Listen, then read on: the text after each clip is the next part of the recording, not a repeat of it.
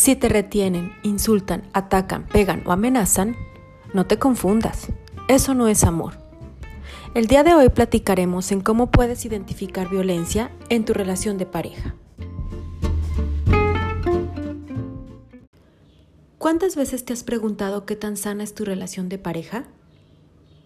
¿Alguna vez has identificado el maltrato cotidiano? Lo más probable es que no, porque la violencia, ese tipo de violencia psicológica, es sutil y en algunas ocasiones pasa desapercibida es un tipo de violencia que ha sido normalizada. Es apenas indetectable y bastante difícil de probar. Puede ser infinitamente más lesiva que la violencia física. Pues en la violencia física, la víctima acaba por tomar medidas para defenderse o protegerse. En cambio, la violencia psicológica es sutil, intermitente, constante, esa que se hace día a día. Y no solo eso, se desarrolla una dependencia emocional en quien lo sufre, además de destruir la autoestima de la víctima.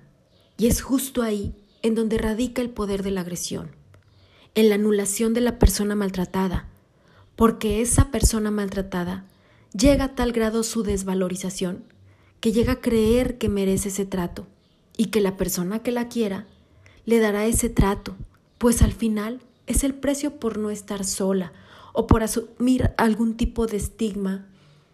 Y eso muy probablemente lleva a una tremenda depresión. Afortunadamente, hay varios puntos en los que nos podemos apoyar para poder identificar el maltrato emocional. Tú puedes concientizar algunas conductas. Por ejemplo, ocultar algunas cosas por miedo a la reacción despreciativa o quizá desproporcionada de tu pareja. También puede ser que tengas temor de contradecir a tu pareja, a tomar decisiones por ti. Quizá en alguna ocasión has accedido a tener sexo sin querer. Evitas opinar en público o bien delante de tu pareja. Tu pareja también puede ser que minimice tus logros y enfatiza generar una culpa por tus errores o bien por situaciones que pudiste haber hecho. También puede ser que trate de realizar el rol de padre o madre, que sabe lo que es bueno para ti, pero sin ti. Quizá organiza tu tiempo sin consultarte, revisa tu celular, y en lugar de disfrutar la relación, tú comienzas a sentir una tensión o miedo a equivocarte. Juzga lo que haces, lo que hablas o lo que vistes. Y de igual manera, te responsabiliza de su estado de ánimo, te va apartando poco a poco de aquellas relaciones que son solo tuyas, como por ejemplo serían tus amistades o tu familia. Y poco a poco vas dejando tu esencia y te conviertes en aquella persona que intenta encajar en el modelo hecho a medida de tu pareja.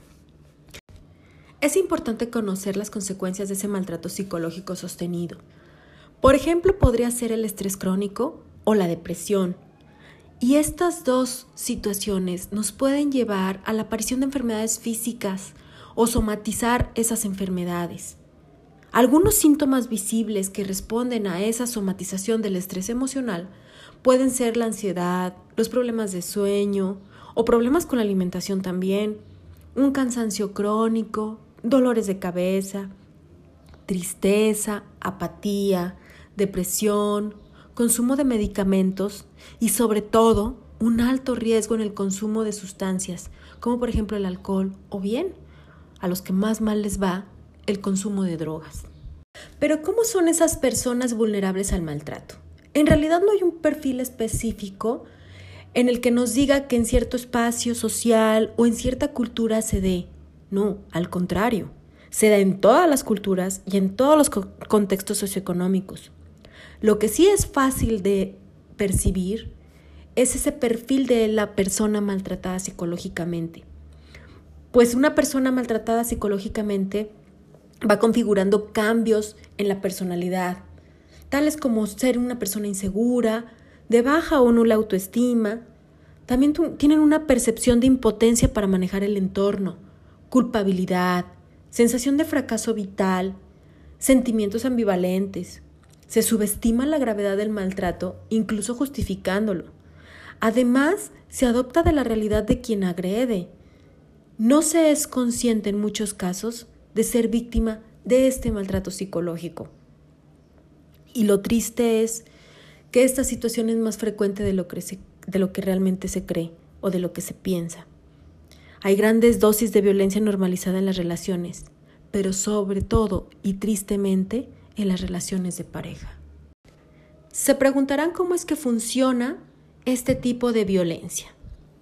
Funciona tolerando pequeñas humillaciones, con sutiles desprecios. También es permitiendo las violaciones de la intimidad mediante el permiso explícito o no de mirar mi teléfono celular o mis redes sociales. También puede ser que yo me someta al juicio, a tu juicio sobre mí. Empiezo a pedir permiso, que no es una opinión, pero pido permiso para tomar decisiones. Aguanto los estallidos de, de irritabilidad para no empeorarlos. Acepto una y otra vez las disculpas. Y todo ello sostenido por la creencia de que el amor todo lo puede. Y si queremos que dure, es necesario ser flexible. Pero ¿qué sucede con esta mentalidad o con esta forma de pensar de que el amor todo lo puede? Ha sido un paradigma social que ha venido de generación en generación y que fuera de verlo como un problema, lo vemos como una virtud de la pareja. Es que esa pareja tiene tolerancia, es que esa pareja se ama y como tiene tanto amor, todo lo puede y todos se perdonan. Y no. Eso no es más que violencia sostenida. Violencia que se da día tras día y que simplemente no debemos de tolerar. Pero ¿qué sucede con respecto a aquella persona que ejerce la violencia? ¿Cuál es su perfil?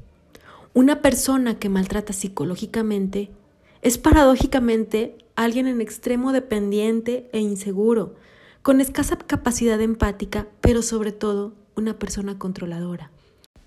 Normalmente los maltratadores psicológicos proceden de hogares donde fueron educados bajo modelos de relación basados en el maltrato y en el control. Así como también el uso y abuso de alcohol favorecen a la aparición de este patrón de conducta. Sin embargo, son algunas de las variables que explicarían solo parcialmente un patrón de comportamiento tóxico, ya que en última instancia todos, todos somos libres de elegir cómo queremos ser y qué tipos de relaciones queremos construir. Estas son las claves para poder identificar violencia en tu relación de pareja.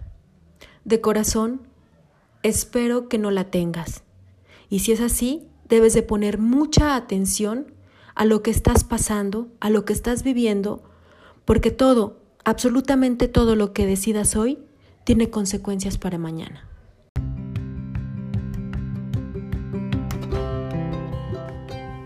Esto ha sido todo por hoy y nos vemos en el siguiente capítulo. Te espero.